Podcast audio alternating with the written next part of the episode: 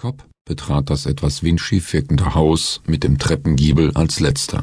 Er nickte Pfarrer Hennessy zu, der seinen Talar angelegt hatte und würdevoll in einem Sessel saß. Das Wohnzimmer war zu einem Besprechungsraum umfunktioniert worden, während die drei Mitarbeiter Andersons mit ihren Geräten in den oberen Zimmern Station bezogen hatten. Guten Abend, Mr. Cobb, begrüßte ihn ein etwas angespannt wirkender Anderson und drückte ihm ein Klemmbrett mit einem Fragebogen in die Hand. Auf den verwundernden Blick des Bürgermeisters hin schob er rasch hinterher.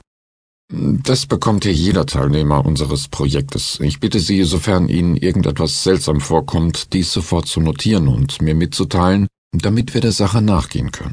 Anderson legte Kopf vertraulich den Arm auf die Schulter. Was erwarten Sie für diese Nacht, Mr. Anderson? fragte Cobb gerade heraus. Und sofort gesellte sich Sparks hinzu, der scheinbar zufällig immer genau dort auftauchte, wo etwas Konkretes zum Fall besprochen wurde. Der Wissenschaftler machte eine ausweichende Geste. Es kann heute Nacht alles passieren oder gar nichts. Genau das ist das Spannende an meinem Beruf. Wenn allerdings wieder ein Haus spurlos verschwinden sollte, dann gehe ich jede Wette ein, dass es dieses hier ist. Cobb schluckte und wandte sich wieder dem Pfarrer zu, der das Klemmbrett demonstrativ zur Seite gelegt hatte und es fortan mit keinem Blick mehr würdigte. Was halten Sie von dieser Sache, Mr. Hennessy? Glauben Sie, dass es das Werk des Teufels ist? Der Pfarrer zog unter seinem Talar eine Kette vor, an der ein großes silbernes Kruzifix hing.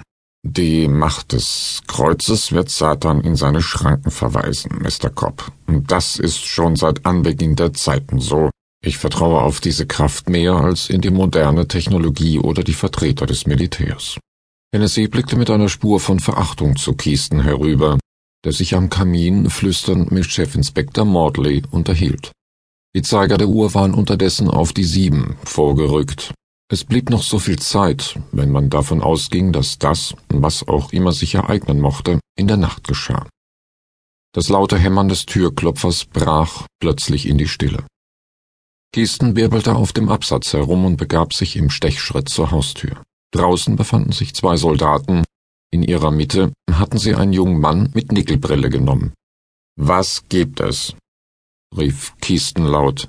Entschuldigen Sie, Sir, aber dieser Mann hier ist der Sohn von Miss Fintrop. Na und?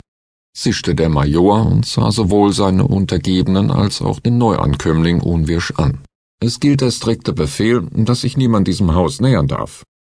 Der Soldat wurde rot und zog unwillkürlich den Kopf ein.